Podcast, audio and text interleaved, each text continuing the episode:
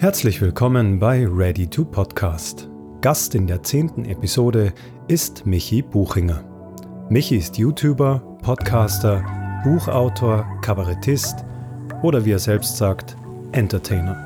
Wir sprechen darüber, warum der vierte Platz beim Ö3 Podcast Award ein schöner erster ohne Trophäe ist, wie sich sein Podcast Buchingers Tagebuch in das Buchinger Universum einfügt und warum Statistiken niemals wichtiger als die eigenen Themen sein dürfen. Viel Spaß bei der zehnten Episode von Ready to Podcast. Ja, Michi, schön, dass du da bist und danke, dass du dir die Zeit nimmst, dass du mit mir ein Interview führst. Ja, danke für die Einladung. Ich freue mich total, hier sein zu dürfen. Das ist ähm, voll cool, dass du dabei bist. Das, du bist jetzt gerade auch ausgezeichnet worden mit dem Ö3 Podcast Award auf dem vierten Platz. Gratulation dazu. Herzlichen Dank. Ich fand das eigentlich ganz witzig. Vierter Platz, warum nicht? Das ist der erste Platz, bei dem man keine Trophäe bekommt. Und ganz ehrlich, ich möchte auch keine Trophäe. Da weiß man dann nie, wo man es hinstellt. Das Eben, das ist staubig, die schaut vielleicht nicht so gut aus. Brauche ich nicht. Man muss es zweckumfunktionieren, vielleicht als Türstopper oder so Zeug. Und es ist immer. Na, habe ich genug, ja, ja, nee, genug Trophäen, passt schon. nee, aber ganz ernsthaft, ich finde es super, weil ich finde auch, dass es total verdient ist, dass du in dieser, in dieser Platzierung äh, aufscheinst. Jetzt ist aber so, falls dich jetzt jemand nicht kennen sollte, magst du uns kurz erklären, wer bist du und was machst du? Ja, sehr gern. Ich bin der Michi Buchinger. Ich bin im Moment noch 28 Jahre alt und ich habe eigentlich angefangen vor zwölf Jahren im Internet als YouTuber und dann hat sich das Ganze ein bisschen weiterentwickelt. Jetzt würde ich mich bezeichnen als Influencer, aber auch ich mache ein Kabarett, ich mache diesen Podcast, ich schreibe Bücher. Das heißt, wenn mir jemand fragt, sage ich gerne, ich bin Entertainer, weil das ist einfach allumfassend. Es geht bei mir halt um Unterhaltung, und die mache ich vor allem im Internet.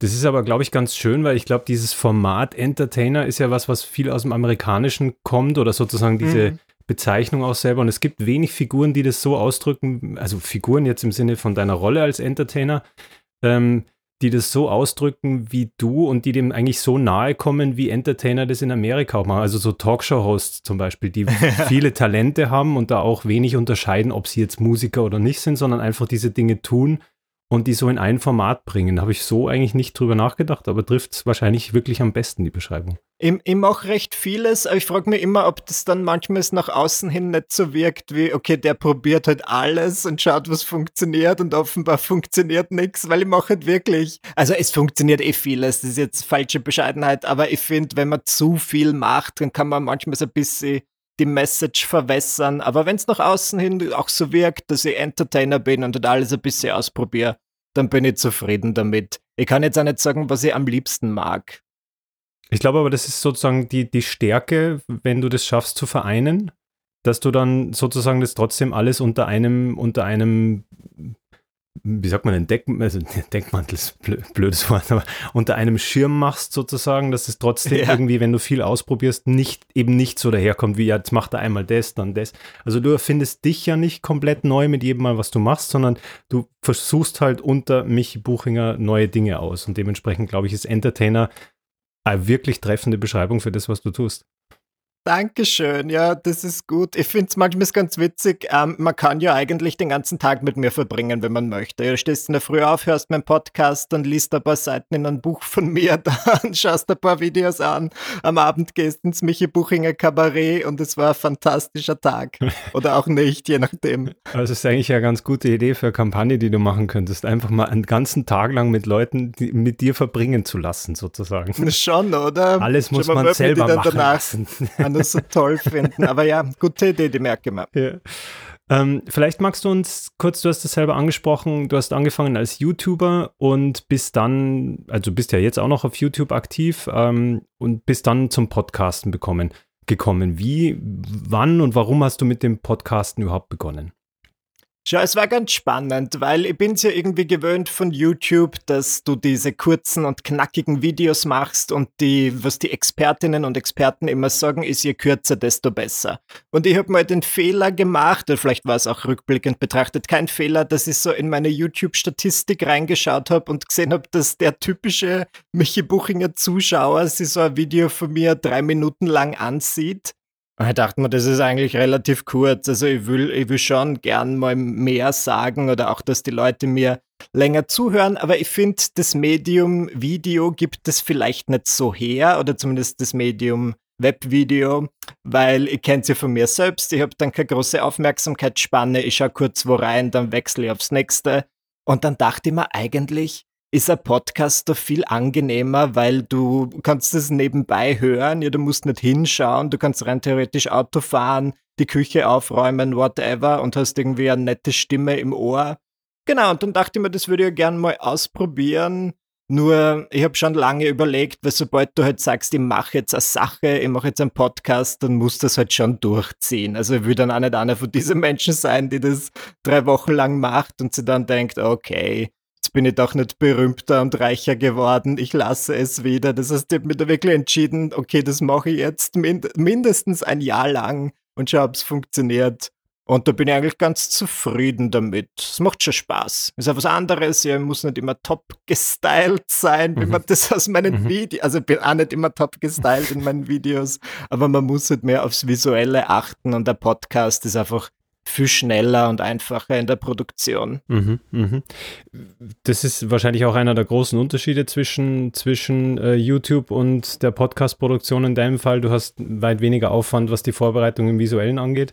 Gibt es andere Unterschiede, die du, die du noch hast, wo du sagst, die, wahrscheinlich die Länge, ne? also die, die, das Nutzungsverhalten? Die Länge, was ich total super finde, ist, dass du die Schnitte so diskret setzen kannst. Die Leute glauben wirklich immer, dass ich 20 Minuten am Stück durchrede und ich meine, manchmal merkt man, dass es geschnitten ist, weil ich mich schon oft verplappere. Manchmal habe ich einfach keinen guten Tag und dann sage ich irgendwas Falsches und dann schneide ich das oder ich höre mir's an beim Schnitt und dann denke ich mir, irgendwie habe ich da jetzt was voll Wichtiges vergessen, dann, dann stückle ich noch das dazu und nehme was Neues auf und das das merkt man im Podcast nicht so, dass das jetzt irgendwie so zusammengestückelt ist wie so ein richtiger Fleckerlteppich. Das mhm. finde ich angenehm. Was finde ich noch angenehm? Ähm, ich meine, ich sage nicht, dass ich das toll finde, aber man kriegt weniger Feedback, weil mhm. wie? Ja, bei, YouTube, bei jedem YouTube-Video hast du drunter die Kommentarspalte und das mhm. ist bei Podcasts nahezu unmöglich. Du musst dir schon jemand wirklich dringend was sagen wollen, damit er dann deine E-Mail-Adresse rausfindet und dir schreibt. Und das passiert recht selten. Mhm. Sagen wir erfrischend anders. Da kriegt man nicht so viel Negatives mit, aber natürlich auch nicht so viel Positives. Also das heißt, die Barriere, dass du mit jemandem in Kontakt trittst, ist beim Podcast höher als natürlich bei den sozialen Medien, wo nur praktisch um die Aufmerksamkeit und um dieses ständige ja. Engagement, wo es da geht. Ich finde schon, ich habe ganz lange nicht in die Statistik des Podcasts geschaut und einfach wirklich Woche für Woche das Gefühl gehabt, ich, ich spreche in eine Leere und mhm. niemand hört es. Mhm. Und dann habe ich mal geschaut und habe gesehen, okay, manche Folgen haben eh so 20, 30.000 ähm, Zuhörerinnen und Zuhörer, nur offenbar meldet sich dann niemand mit Feedback oder selten. Das ist ja phänomenale äh, Zahl in Wirklichkeit. Also die, die, die, Followerschaft, die du hast mit den, wenn du 20, 30.000 Zuhörer pro Folge da hast, die ist ja unglaublich hoch in Wirklichkeit. Das ist super. Ich freue mich sehr darüber. Bin selbst ganz verwundert, dass die ähm, laut Statistik auch zum Teil wirklich bis zum Schluss dranbleiben. Mhm. Nicht alle, aber doch recht viele. Mhm. Ähm, und eben, wie gesagt, bei YouTube ist das ein bisschen anders. Die, die schauen sich ein paar Gags an und sagen dann, okay, das war's, ich gehe wieder. Mhm bringt wahrscheinlich das Medium YouTube auch so mit sich, dass sozusagen da gar nicht so sehr die tatsächlich die Videos im Vordergrund stehen, sondern vielmehr die Zeit, die der Nutzer da drauf verbringt. Hauptsache er schaut irgendwas äh, in Wirklichkeit. Richtig. Ähm, die, vielleicht magst du uns ganz kurz erzählen, für die Leute, die es nicht kennen sollten, äh, deinen Podcast. Was äh, macht den Podcast oder wie schaut das Format eigentlich aus? Was macht den aus? Ja, ich habe einen Podcast namens Buchingers Tagebuch und das Name ist Programm. Es hat so angefangen, dass ich halt wirklich Woche für Woche einfach über die vergangene Woche erzähle und gesagt habe, wie es mir so gegangen ist, mit allen Höhen und Tiefen und besonders am Anfang des Podcasts ich sehr, hatte ich offenbar sehr viele Tiefen und habe dann auch ganz offen und ehrlich drüber geredet. Okay, diese Woche habe ich auf Instagram mein perfektes Leben gezeigt was ihr nicht gesehen habt, ist, dass ich eine Panikattacke hatte und eigentlich überhaupt nicht fähig war, irgendwas zu machen, aber es war trotzdem. Also ich finde, ich bin dann recht ehrlich und sage, okay, ich versuche jetzt auf einem gewissen Medium, wie zum Beispiel Instagram, eine andere Version von mir zu präsentieren und im Podcast ziehe dann so ein bisschen den Vorhang auf oder vor und sage, wie es mir wirklich geht und habe nicht so den Anspruch an mich selbst, dass ich jetzt immer super cool und super lustig bin, sondern im Podcast erlaube ich mir dann auch manchmal zu sagen, boah, mir geht's nicht gut, ich bin nur traurig. Es ist in letzter Zeit zum Glück nicht oft der Fall, aber das, das war eigentlich das Mission Statement meines Podcasts, wenn man so möchte. Also der Podcast ist bis zum gewissen Grad ein Ausgleich und ein Ventil für die schöne heile Welt von Instagram und YouTube.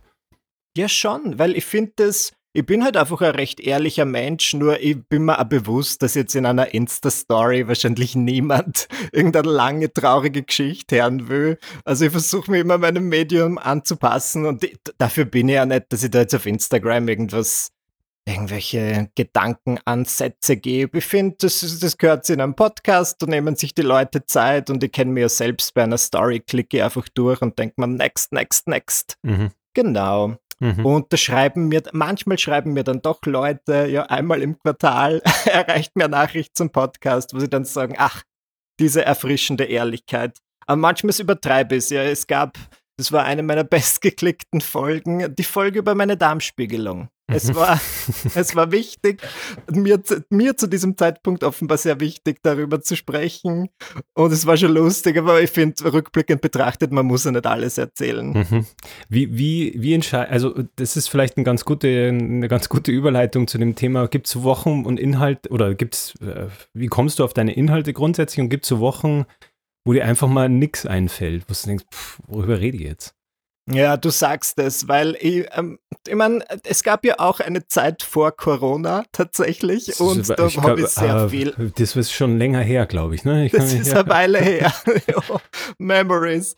Ähm, und da, da, war ich sehr viel auf Events. Ich habe regelmäßig Auftritte gehabt. Ich war dann nach, der, nach einem Arbeitstag vielleicht am Abend noch irgendwo nett was trinken oder halt auf so einem Blogger-Event und habe dann dort brühwarmen Gossip erzählt in meinem Podcast. Und das ist natürlich jetzt seit einiger Zeit nicht mehr. Und es ist halt alles weggefallen, was irgendwie mit der Öffentlichkeit oder mit dem unter kommen zu tun hat. Das heißt, mir ist ein bisschen das Material ausgegangen, nur ich habe dann mehr so gewühlt in meiner Vergangenheit, immer gedacht, okay, ich habe eine Zeit lang relativ viel gedatet und da einige lustige Stories erlebt. Das heißt, ich mache dann eine Folge über meine schlimmsten Dating-Erfahrungen, Vielleicht rede ich dann mal über meine Schulzeit. Das, oder jetzt habe ich angefangen, so, dass mir die Leute, wenn ihnen irgendwas am Herzen liegt, so ein Problem schicken können und ich gebe ihnen dann Ratschläge. Also ich habe versucht, mir da ein bisschen anzupassen. Aber natürlich trotzdem, auch wenn man nichts erlebt, gibt diese Corona-Geschichte schon auch einiges her. Ja, ich rede dann halt drüber, wie es mir geht mit dem Ganzen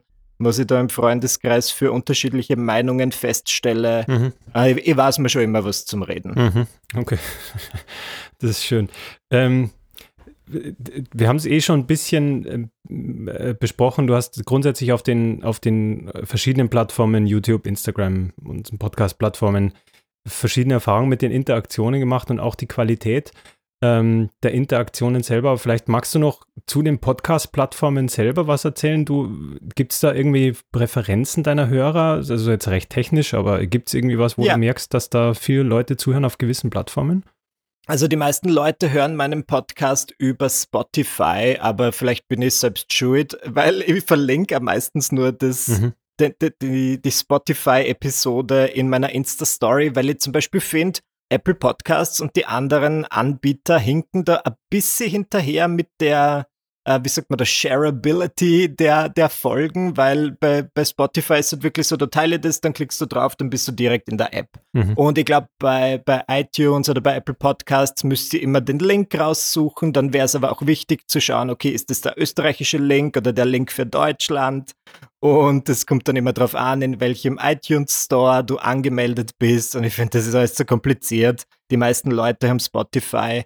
Ähm, deswegen nutze ich das so. Eine Zeit lang habe ich dann überlegt, weil manchmal höre ich ja auch Podcasts und ähm, besonders welche aus Amerika und ich merke, dass da die richtigen Profis mittlerweile auch ihre Podcasts als Videoversion auf YouTube anbieten. Dann habe ich überlegt, wird das nicht am meisten Sinn ergeben, wenn ich mir halt dabei film und das auf, auf YouTube veröffentliche. Nur dann dachte ich mir, na, weil da komme ich wieder weg von dem eigentlichen Reiz, was mir so gefällt am Podcast, dass ich halt einfach irgendwie ausschauen kann.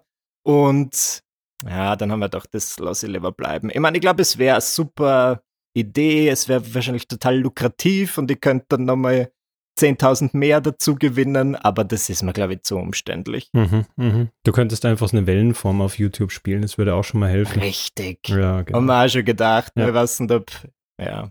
Ja, vielleicht. Ob es die tatsächlich selbe, ich frage mich auch jedes Mal wieder, ob es tatsächlich dieselbe Anziehungskraft hat, wie wenn man jemanden reden sieht, aber du hast völlig recht, es verändert die Art und Weise, wie man mit jemandem spricht, wenn man ihn sieht, auch wenn es nur virtuell ist sozusagen, als wenn ich ihn nur höre. Ja. Es ist eine ganz andere Form des Zuhörens, die da Mhm. entsteht. Das stimmt. Und ich glaube, dann würde halt auch wieder auffliegen, dass ich den Podcast eben tatsächlich ein bisschen schneide, weil dann siehst du ja plötzlich die Jump Cuts. Und ich finde, bei einem Interview-Podcast ergibt es vielleicht noch Sinn, Mhm. dass du jetzt sagst, okay, da gibt es jetzt eine Videovariante, aber ähm, bei so einem Solo-Podcast, na, Wahrscheinlich die bessere Idee. Monetarisierst du deinen Podcast eigentlich und, und wenn ja, machst du das selbst oder lässt du das jemandem machen? Ähm, ich habe ihn jetzt in dem Sinn nicht monetarisiert, aber die Kunden und Kundinnen haben natürlich die Möglichkeit. Also Firmen kommen manchmal auf mich zu und sagen, Michi, wie wär's, ähm, kann ich eine Mid-Roll-Werbung bei dir buchen? Und ich bin natürlich sehr, sehr offen dafür, aber ich muss sagen, ich finde es spannend. Ich weiß nicht, wie du das siehst. Ich bin ja wirklich breit aufgestellt. Ich habe mein Media-Kit und wenn ein Kunde an mich herantritt mit einer möglichen Kooperation, dann liste ich auf, was er von mir haben kann ja, YouTube-Video, Instagram-Story, ein Instagram-Post oder ein Podcast-Werbung. Und in letzter Zeit rate ich immer zur Podcast-Werbung, weil ich halt finde, dass das am meisten bringt. Ja, ich erreiche viele Menschen. Die Conversion ist, glaube ich, ganz gut. Also ähm, erfahrungsgemäß steigen dann auch die Leute aufgrund der Codes, die man da immer kriegt, gern auf diese Angebote ein. Aber von ganz, ganz vielen Kooperationspartnern höre ich dann so, hm, nein, da haben wir noch keine Erfahrungen, da sind wir uns aber unsicher Mhm. und ich verstehe es. Aber ich muss sagen, ich mache das jetzt zwei Jahre lang, diesen Podcast, und ich glaube, ich habe fünf, sechs Werbungen gehabt. Und es ist eh okay, es wird jetzt eh mehr, auch aufgrund des Podcast-Booms, der Mhm. jetzt plötzlich in Österreich stattfindet, zehn Jahre später. Und das ist natürlich eh schön. Das heißt, ich werde jetzt nicht demnächst damit aufhören, weil ich das Gefühl habe, es, es geht erst richtig los. wie, wie siehst du den, also den Podcast-Boom? Ähm, wie geht's dir da damit? Wie geht's mir da damit? Ich finde das super. Ich finde es halt wirklich spannend, weil ich mich frage, wo kommt das her? Es ist ja jetzt nicht so, also letztens habe ich mit wem drüber geredet und wie lange gibt's Podcasts? Ist es, sind es nicht eh schon 20 Jahre oder so? Ja, ja, ungefähr. Ein bisschen mehr mittlerweile sogar, ja. Ein bisschen mehr sogar, deswegen finde ich das, aber vielleicht sind es halt einfach die Medien. Ja, eben, jetzt gibt es diesen Ö3 Podcast Award. Ähm, jetzt ist irgend so ein Beitrag im Fernsehen über den Podcast-Boom und ich glaube, wenn es dann mal im ORF einen Beitrag drüber gibt, dann ist es im Mainstream angekommen, dass Podcasts jetzt ein Ding sind. Ich kann es ja nicht sagen. Ich weiß wirklich nicht. Woher kommt das? Hat das auch mit dem Lockdown zu tun, dass die, die Leute einfach gedacht haben, jetzt habe ein bisschen mehr Zeit, höre meinen Podcast an? Hm, Ich glaube, es, also wenn du jetzt da meine Meinung dazu hören willst, ich glaube, es hat grundsätzlich, glaube ich, gibt es nur Meinungen zu dem Thema. So richtig sagen ist immer schwierig, ähm, wo es tatsächlich herkommt. Viel hat mit Serial begonnen, mit dieser Serie aus Amerika. Ja. Und grundsätzlich dieser Faszination, Faszination Tr- True Crime, die, Hm. die ja auch mittlerweile eine der wenigen eigenen Podcast-Kategorien geworden ist. Und ich glaube, dass da sozusagen der Impuls kam, ähm, Dinge auf eine journalistische Art aufzubereiten, die du in einem visuellen Medium so praktisch nicht hinkriegst. Also diese Art, Verstehe. also die, die Art, vielleicht noch Sender wie Ö1 oder sowas in Reiseporträts das ab und zu schaffen, dass sie auf diese Qualität der inneren Bilder kommen, aber sowas wie Serial ist im Fernsehen oder in dieser, in dieser ähm, immer steiler werdenden Aufmerksamkeitskurve, die da entsteht und diesen überästhetischen Bildern, glaube ich, schwer zu machen. Und diese inneren Bilder, die die Serial hat, als Kraft, die da, die da entsteht im Storytelling, die ist was, was ich nur oder was ich schwer visuell umsetzen kann oder wenn ich es wenn ich's gut kann, audiomäßig, sich das umgekehrt Medium Podcast perfekt eignet dafür. Also das heißt, ich habe eigentlich eine, ein Radio, äh, ein hoch, hoch, hoch, hochwertigstes Radiomedium, wo ich aber die Plattform Podcasts dafür nutze und auf einmal Content habe, der normalerweise unfinanzierbar wäre zu machen, als Mhm. normaler Podcast-Produzent völlig unmöglich, sowas auf die Beine zu stellen, sowohl von der Recherchearbeit als auch von der Produktion. ähm, wenn du nicht wirklich viel Geld zur Verfügung hast, wo du sagst, komm hier, pff, Mama. Ne? Also unrealistisch. Und aber die Qualität dieser Ein dieses, äh, der Eintritt in dieses neue Medium mit diesem Format war so gewaltig gut, dass ich glaube, dass das so eine grundsätzliche Bereitschaft erzeugt hat, zu sagen, aha, Podcast, hm, schauen wir mal, ist ja was. Verstehe. Es ist, wie du sagst, es ist die zweite Welle. Ob es jetzt 20 Jahre nicht, ich könnte es jetzt nicht mehr out, genau sagen, aber es ist ewig schon her. Also ich kann mich erinnern, den ersten Podcast habe ich noch im Studium habe ich mich damit beschäftigt. Das ist ewig Ja. her, ja. Also, und ich glaube, dass da viel dieser Faszination herkommt und diese Bereitschaft, sich mit dem neuen Medium auseinanderzusetzen, weil der Content gut war und die, die Möglichkeit auch, man sieht es jetzt auch an Clubhouse, dass einfach die Art der Mhm. Kommunikation eine andere ist, wenn ich äh, miteinander spreche, ohne mich zu sehen. Ähm, Stimmt. und dementsprechend, es gab ja auch früher mal Talkradios, einfach wo man anrufen konnte und sich einfach unterhalten auf On-Air. Und ein bisschen so ist ja Clubhouse heute auch wieder. Ne? Und diese Faszination des Gesprächs und der Geschichte, die eben über akustische äh, oder sozusagen innere Bilder funktioniert, glaube ich, die ist was, wo eine große Sehnsucht da war und deshalb sich das Medium wieder so massiv Na, das ist, finde ich, ganz spannend. Also da könnte man ja unzählige Master- und Bachelorarbeiten drüber schreiben und ich bin sicher, die Leute tun das auch en masse. Bestimmt, bestimmt, bestimmt. Ähm, ja, eh cool. Ich frage mich, also es hat halt mittlerweile, habe ich das Gefühl, jeder einen Podcast. Ich bin manchmal als Konsument selbst absolut überfordert und ähnlich wie du habe ich einfach damit aufgehört. Ich höre sehr wenige Podcasts, weil ich mir denke, es geht sich nicht aus. Ich habe ja noch Dinge zu tun. Das ist die Kehrseite der Medaille, dass sozusagen mit diesem Überangebot an Formaten, die entstehen, es einfach unmöglich ist, sich alles anzuhören. Das ist genauso natürlich wie auf YouTube und sich da Strategien Ja. jetzt entwickeln, wie ich auf einmal Aufmerksamkeiten oder sozusagen Discoverability, wie man auf Englisch so schön sagt. Also ich Ja. habe sozusagen immer die Kehrseite der Medaille. Überall, wo viel Zeug ist, muss ich die Nadel im Heuhaufen finden und dann liegt es eben an den Plattformen, Strategien zu entwickeln, zu sagen, das ist gut, hör dir mal das an oder das finde ich super, hör dir mal das Ah, an. das ist aber, muss ich mir jetzt bemühen, dass die Leute mich finden? Muss ich da jetzt, jetzt voll zur Skandalnudel werden und Hm. meine Nacktfotos leaken, damit, okay. Ich glaube, du hast, du hast tatsächlich mit Discoverability kein Problem. Speziell nicht im Na deutschsprachigen Raum. noch, im Moment, aber schauen wir mal, wie es, es geht immer irgendwann bergab. Wer Ab weiß. geht's schnell. Die Frage ist dann, wie man damit umgeht. Ich glaube, da trennt sich die Spreu vom Weizen. Äh, und ich, ich sehe aber, mache ich mir jetzt überhaupt keine Sorgen in deinem Fall, dass da nicht irgendwie eine Strategie kommt, wie du damit umgehen wirst. Ähm, Okay, danke. Magst du uns noch ganz kurz äh, erzählen, wir haben es vorher kurz besprochen, du hast es auch kurz angemerkt, 20.000, 30.000 äh, Zuhörer zu deinen Hörerzahlen so grundsätzlich. Wo, kannst du da eine, ungefähr eine Referenz geben, wo du da liegst? Wie viele Leute hören dir zu?